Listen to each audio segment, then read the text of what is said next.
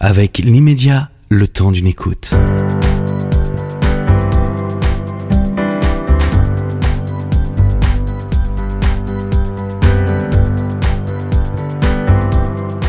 Bonjour Juliette, bonjour Stan. Bonjour Céline. Bonjour. Bienvenue sur le plateau de Liberté d'entreprendre pour notre rendez-vous hebdomadaire. Je vous rappelle le principe de l'émission pour ceux qui ne nous connaissent pas encore, c'est euh, vous donner les clés du succès quand vous, vous, voulez, pardon, c'est difficile aujourd'hui, vous lancer dans l'entrepreneuriat. Euh, donc comme d'habitude, Stan va présenter l'émission avec moi. Et aujourd'hui nous recevons Juliette Petit. Euh, de l'entreprise Déné Paris et je vais voilà Stan s'impatiente déjà vous avez l'habitude maintenant. Euh, tu, tu me coupes déjà la parole. Voilà, et- bonjour Juliette. mais pensez à liker d'abord. Absolument. À toi Stan. Bonjour Juliette. Bonjour. est-ce que je peux vous tutoyer? Bien sûr, avec grand Bon, plaisir. merci merci Juliette Petit euh, directrice générale de Néné Paris C'est ça.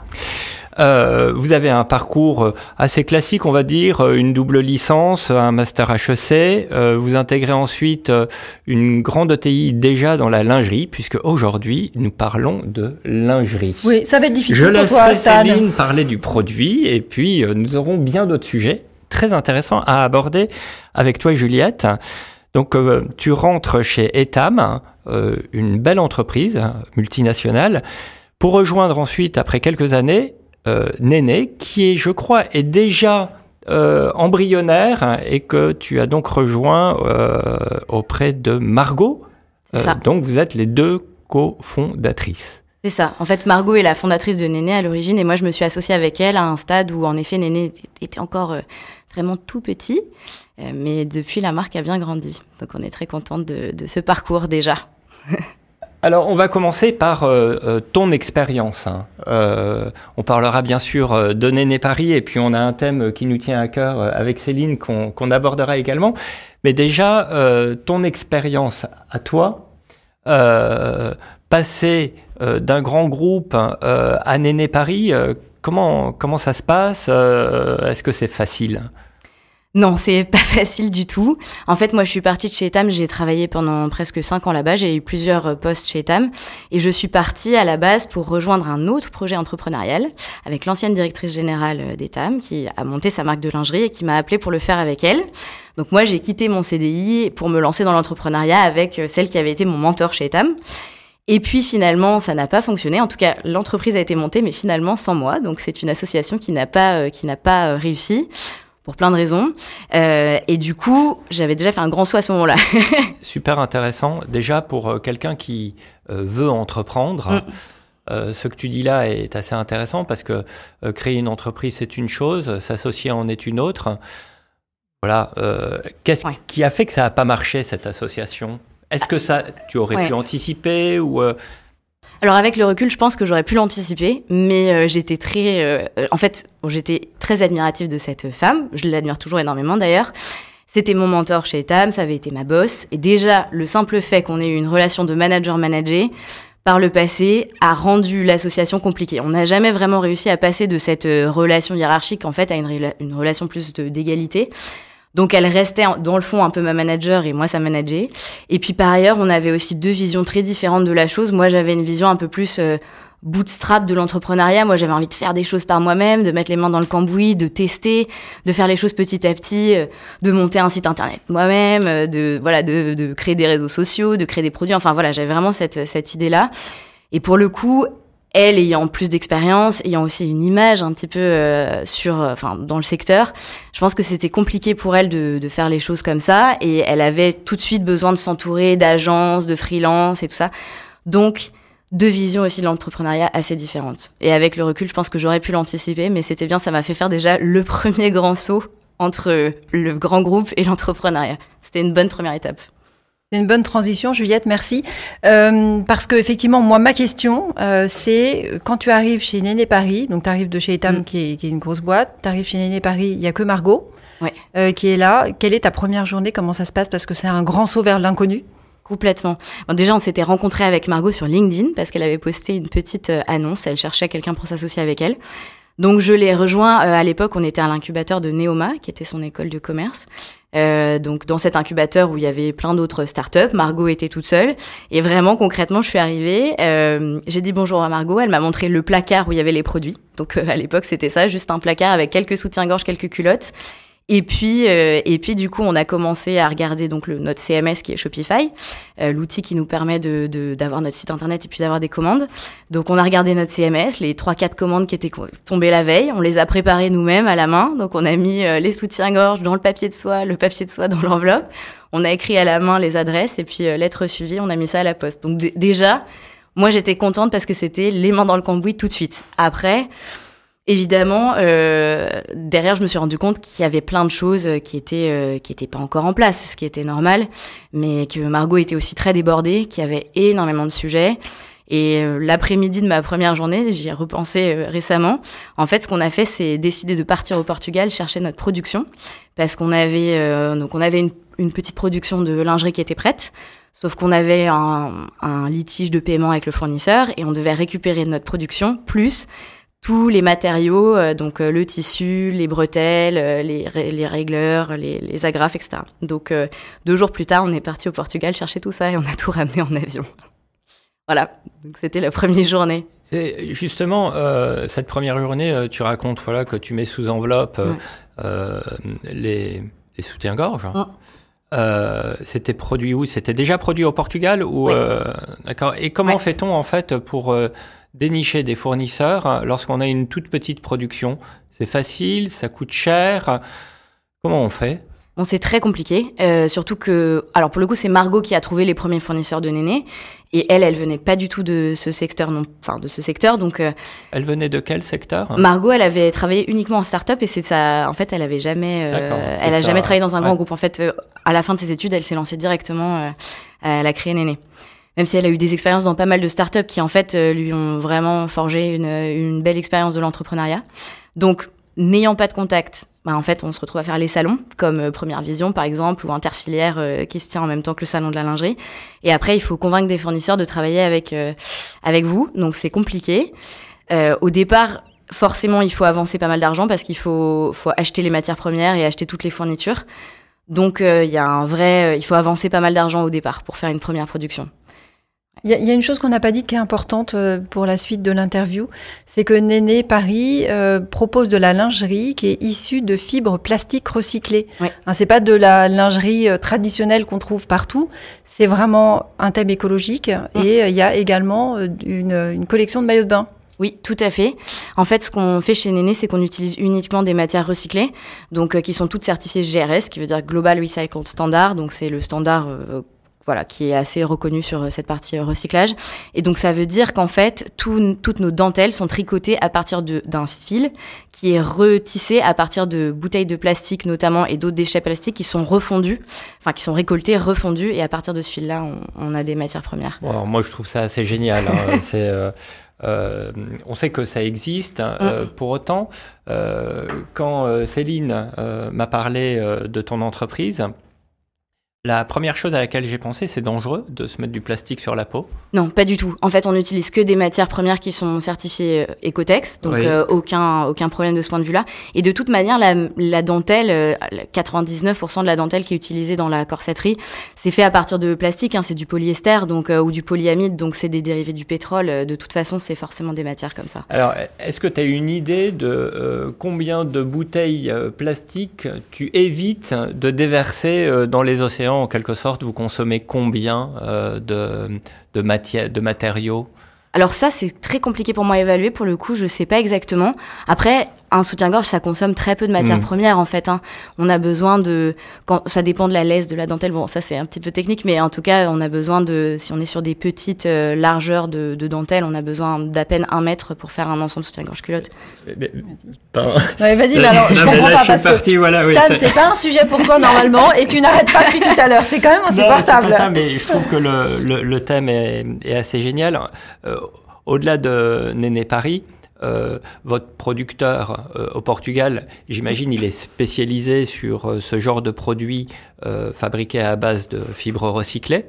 Tu as une idée de, du volume? C'est un volume important C'est il y a Vous êtes à la fois militante écologique, vous avez réussi à trouver des producteurs qui répondent à ce, ce, ce sujet de l'environnement. Euh, vous les auditez, vous leur posez des questions, vous vérifiez comment ça se passe? Bien sûr. Alors, du coup, nous, on travaille en direct avec un façonnier au Portugal. Donc, lui, il va, il va créer le produit fini, en fait. C'est lui qui va assembler euh, le soutien-gorge. Nous, on nomine les matières premières, donc on choisit les fournisseurs de nos matières premières, qui sont des denteliers. On a un dentelier en Italie et on a des fournisseurs en Espagne pour la matière de maillot de bain.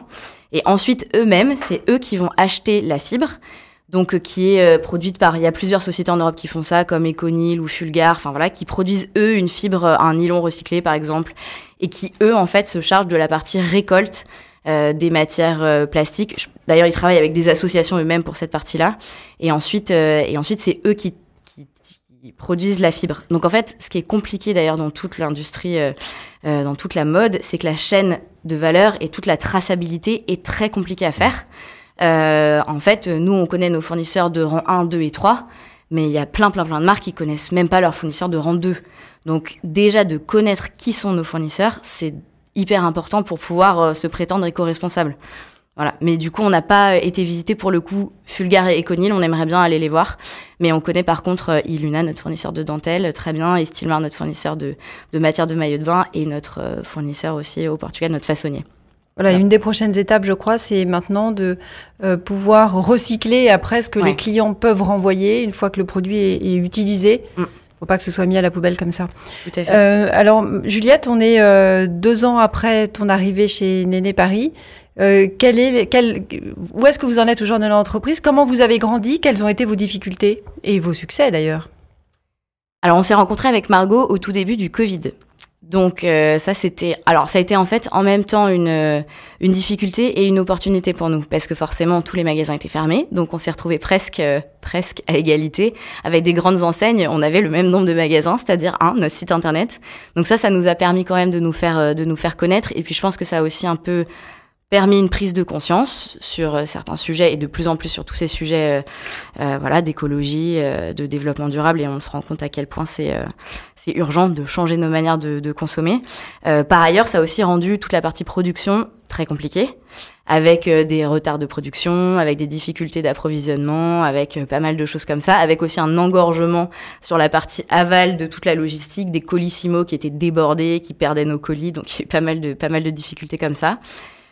Et après, la deuxième difficulté euh, à laquelle on a été confronté, c'est en fait euh, tout ce qui est trésorerie. Donc, euh, on a un business qui est gourmand en cash parce qu'on doit avancer l'argent de la production avant de vendre nos produits, forcément. Et en fait, tout ça, c'est voilà, il y a un- on a un BFR très élevé. Donc ça, ça a été un autre un autre sujet. Et Et du coup, voilà. Donc, du coup, ce qui nous a amené, en fait, l'année dernière, à lever des fonds. Euh, et cette levée de fonds, elle nous permet à la fois de nous développer, la- de produire plus, euh, d'acheter plus de produits, mais aussi de recruter. Parce qu'en en fait, euh, là où on en était, on n'était pas capable de faire les deux en même temps. je veux juste revenir sur Ouais. la, la partie client. Vous, vous connaissez le profil type de, de vos clientes. Euh, sont des- Elles manifestent euh, le thème écologique euh, qu'est-ce que- Pourquoi elles choisissent euh, Néné Qu'est-ce qui les a séduits Comment vous les avez atteintes Euh, Parce que c'est quand même un secteur déjà mature, la lingerie. Complètement. Ouais, ouais, c'est un, c'est, c'est une industrie très mature. En fait, nos clientes, elles nous connaissent beaucoup par les réseaux sociaux. Elles nous connaissent, et c'est une vraie bonne question qu'on s'est posée à un moment, de savoir si elles étaient attirées par, euh, par notre marque parce qu'elles trouvaient les produits jolis ou parce qu'on était euh, une marque écologique. Et alors? Et en fait, c'est les deux. Elles, vraiment, elles aiment les deux, elles veulent les deux. C'est-à-dire qu'elles n'ont pas envie de faire de compromis, ni sur le côté euh, voilà euh, écologique, ni sur le, le style, en fait, ni sur la mode. Et en général, elles ont entre 25 et 35 ans. En fait, elles ont un peu notre âge. Euh, et elles vivent beaucoup encore en région parisienne. La dernière fois que j'avais regardé les chiffres, il y avait 40% de nos clientes qui étaient euh, à Paris ou en banlieue parisienne. Mais de plus en plus, on a des clientes euh, ailleurs en France. Donc ça, c'est déjà euh, une bonne nouvelle. Et puis, on a aussi pas mal de clientes internationales maintenant. On fait quand même un quart de notre chiffre d'affaires en dehors de la France avec des pays comme la Suisse où on parle, enfin où on marche vraiment bien. On a aussi des clientes en Allemagne, des clientes en Belgique, UK, donc on, se, on se développe un peu aussi à l'international maintenant. Et en positionnement de prix, comment est-ce que vous vous situez? Alors, un ensemble de lingerie chez nous, c'est 95 euros et un ensemble de maillots de bain, c'est 110 euros. Donc, on va dire qu'on est à peu près deux fois plus cher qu'un Etam et à peu près 25 à 30% de plus cher qu'un Princesse Tam Tam. Sauf que nous, on fabrique tout euh, au Portugal et pas, euh, pas en Asie. Donc, euh, on se dit qu'il y a quelque chose de juste dans Oui, ce positionnement de prix. Oui, c'est-à-dire, ben, vous êtes presque en circuit court, Complètement. euh, si on raisonne euh, Ouais. à l'échelle euh, de l'Europe. hein. Mm. Euh, donc oui, c'est un point délibérément choisi de votre part et vos Ouais. clientes reconnaissent ça dans, dans vos produits. Bien sûr. Qu'est-ce qui a été le plus difficile dans ces deux années au sein de, de Néné, toi ou, ou avec Margot? Enfin, toutes les deux dans, vraiment dans le fonctionnement d'entreprise? Alors, s'associer avec quelqu'un, c'est vraiment, je trouve, euh, se retrouver confronté à une relation qu'on n'a pas avant dans sa vie. C'est ni une amie, enfin, maintenant c'est devenu aussi une amie, mais en fait, c'est pas une amie, c'est pas euh, un partenaire euh, romantique, c'est pas. donc, c'est un, c'est un type de relation assez particulier. Et ça, ça a été un vrai challenge parce qu'on est très différentes avec Margot. On est hyper complémentaires, mais on est aussi très différentes. Euh, elle, elle a ce côté euh, vraiment entrepreneur à fond. Elle est fonceuse, elle est très euh, impulsive. En tout cas, elle aime prendre des décisions, que ça aille vite. Et moi, j'ai un côté un peu plus, je doute un petit peu plus. J'ai un côté un peu, j'ai un peu peur parfois. Je suis plus prudente. Donc les deux ensemble, parfois, ça fait des, des étincelles, mais c'est plutôt dans le bon sens du terme. Ça fait une balance aussi. Ça fait une balance. Plutôt que d'avoir deux profils Exactement. super fonceurs et qui, Ouais. qui foncent dans le mur éventuellement. ou, Complètement. euh, ouais. Ouais. Ouais. Donc ça c'était ça c'était chouette et du coup on a aussi eu un moment euh, qui a été un peu charnière, c'est que Margot est partie vivre à Marseille. Donc euh, c'était au début de l'année dernière, euh, on, on s'était associés depuis un an et Margot a eu besoin d'aller vivre à Marseille, de se ressourcer aussi, de prendre l'inspiration là-bas parce que c'est elle qui dessine tous les modèles et qui aussi est en charge de toute la direction artistique. Et ça a été un petit peu difficile au début. Moi, je me suis dit, ah, elle me laisse toute seule, comment on va faire Comment on va réussir à communiquer, à être bien accordées toutes les deux Toi, tu es installée à Paris, hein, je crois, dans le Ouais, 18e, un fait. atelier. Tout à fait, Un exactement. atelier. Alors, alors, bon, moi, je connais Juliette, hein, donc je, vous- je vous avoue un peu les choses. Euh, J'y suis allée, euh, j'ai essayé mon maillot de bain là-bas et c'était super. Et euh, moi, j'ai beaucoup aimé l'ambiance parce que ça fait vraiment atelier de. J'ai envie de. Moi, j'ai fait tout de suite un parallèle un peu avec Inès de la Fressange, ses débuts, le petit atelier. En fait, le stock était dans la salle de réunion, donc il n'y avait plus de salle de réunion. Et, euh, et vous êtes en contact direct avec les clients, donc ça c'est chouette parce que vous avez leur retour. Comment vous prenez en considération les, commentaires de vos clients Ah ben ça c'est vraiment, enfin moi c'est un des moments que je préfère quand on a des clientes qui viennent essayer nos modèles. Euh, en fait, euh, les femmes elles ont beaucoup de choses à dire sur la lingerie. Elles ont beaucoup de choses à dire et si on veut bien les écouter, elles ont plein de plein de plein de feedback à nous faire en permanence sur le confort, sur euh, sur les formes, sur euh, les tailles. On a beaucoup de femmes qui ont des problèmes pour trouver la bonne taille de soutien-gorge. C'est encore aujourd'hui, alors que j'ai l'impression que ça fait des dizaines d'années qu'on parle du fait que les femmes n'ont pas de soutien-gorge à leur taille. Donc, euh, donc on prend en compte toutes leurs remarques et ensuite on les applique pour les collections à venir. Donc euh, c'est pour ça qu'on a augmenté les tailles, c'est pour ça qu'on a créé une taille S+ pour aller au petit tour de dos, mais avec un peu de profondeur de bonnet. On est tout le temps en train de d'ajuster, de, s'ajuster euh, à ce qu'elles nous disent. Alors, je comprends que Margot euh, est à la création. Ouais. Donc c'est elle qui conçoit. Tout à C'est ça, hein, qui elle qui dessine dessine, euh, les produits. Ouais, tout à fait. Euh, donc ouais. toi, tu es plus euh, du côté développe, business développement, côté gestion. Oui. C'est toi qui assures tout le reste? Ou comment vous êtes répartis toutes les deux Ouais. le fonctionnement de l'entreprise Qui gère les gens euh, Qui gère euh, la logistique euh, Qui va voir les banquiers Enfin, Alors y a- déjà, il y a beaucoup de choses qu'on fait à deux. Par exemple, aller voir les banquiers, lever des fonds. euh, on a toujours considéré que c'était notre duo aussi qui faisait la force de Néné. Donc euh, il y a plein de choses qu'on fait ensemble. Après, Margot, elle, elle s'occupe vraiment de toute la partie euh, dessinée. Enfin, elle dessine tous les produits, elle conçoit toutes les collections. Elle fait tout le développement produit en partenariat avec euh, nos usines au Portugal.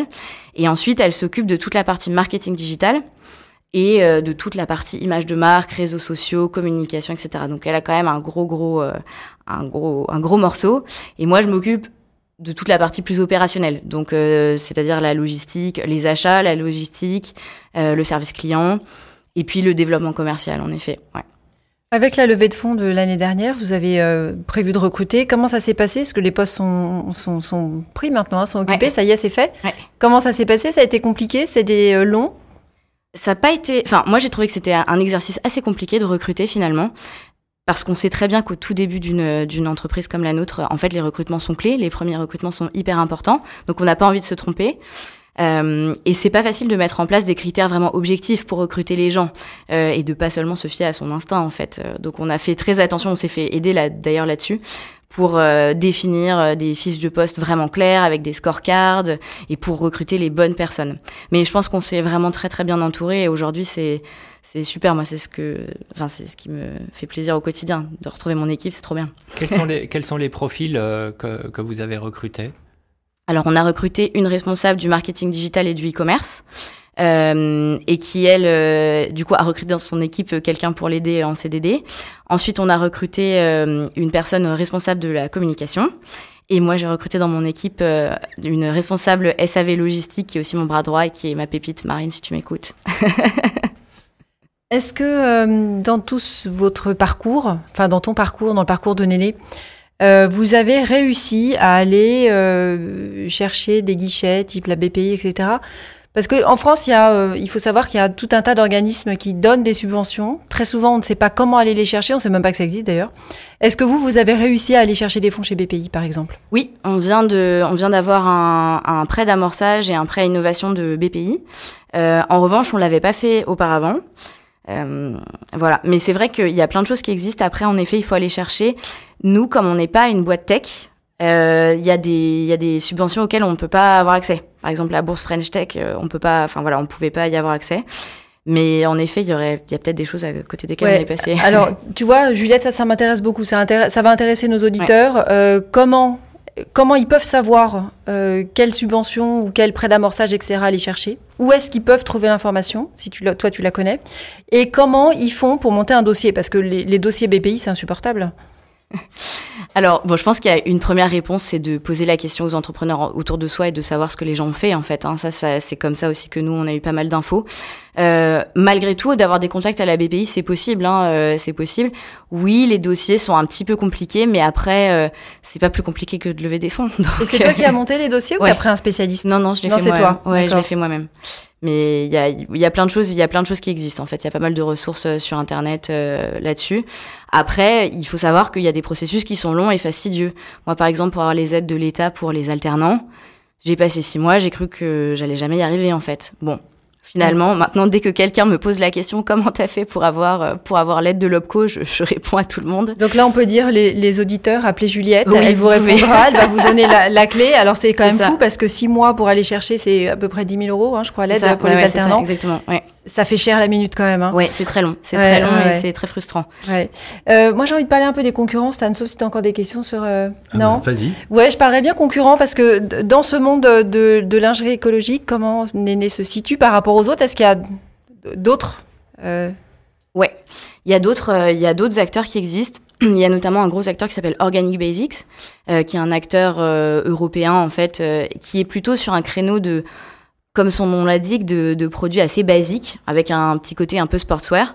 en France, il y avait quelques marques aussi qui existaient sur ce sur ce secteur, mais en fait, la différence de Néné, c'est que nous, on est vraiment et une marque écologique et une marque très mode et très désirable avec un ADN visuel fort, avec des produits qui sont hyper reconnaissables, un côté très féminin, sexy. Et en fait, c'est vraiment l'alliance de ces deux choses-là qui, pour moi, fait notre positionnement unique sur le marché. Je reviens, euh, je refais un petit, euh, je fais faire un petit clin d'œil à Stade parce que vous avez donc les clients sont des femmes, mais je sais qu'il y a des hommes aussi. Oui, bien sûr, bien sûr. Euh, à, des hommes qui viennent essayer dans votre. Euh... C'est ouais, arrivé. D'ailleurs, on t'a fait une surprise. C'est hein, arrivé une fois. C'est arrivé une fois, mais on est tout à fait ouverte. Après tout, euh, bien sûr, tout le monde. Non, peut... mais des hommes qui viennent acheter pour leurs femmes. Oui, ça, ça arrive très Leur souvent. femme ou- Leurs femmes, euh, voilà, des femmes qui viennent acheter pour leurs femmes aussi, ça arrive. Tout, tout, il il y a plein de cas de figure. Euh, pas mal de mères-filles aussi qui viennent euh, chez Néné, c'est assez, euh, c'est assez chouette. Mais oui, en, en décembre et en février, euh, on a jusqu'à 50% de clients sur notre site internet. Donc oui, les hommes sont un vrai, euh, une vraie cible. Ouais, c'est un vrai succès. Comment vous arrivez à vous faire connaître et vous démarquer de la concurrence? Alors, bah, on, nous, on est depuis le début, on s'est fait connaître sur les réseaux sociaux, donc on fait de l'acquisition sur euh, Facebook, Instagram et aussi Pinterest. Et puis on a, on crée beaucoup de contenu en fait. C'est ça qui nous permet d'être connus. Donc voilà. Et vous êtes dans les magasins un peu? On est dans les magasins bien sûr, merci Où ça? de nous le rappeler. On est distribué aux Galeries Lafayette. Vous avez un corner? Ouais, exactement, aux Galeries Lafayette Haussmann et on va bientôt être distribué en Suisse chez Manor.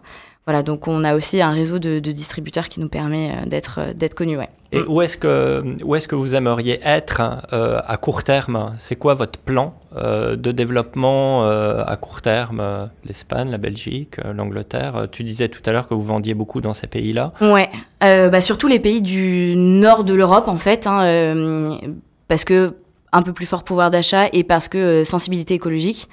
Donc typiquement oui, Suisse, Allemagne, Danemark, Pays-Bas, c'est des, des bons marchés pour nous. Sur ces pays-là, on va continuer à se développer sur Internet. Donc euh, un des enjeux, c'est d'avoir un site euh, complètement traduit en anglais, parce qu'aujourd'hui, on a, je vous passe les détails, mais bref, on a eu euh, une appli qui nous permet de traduire notre site en anglais, mais qui est pas optimale, donc on voudrait avoir vraiment un site complètement en anglais.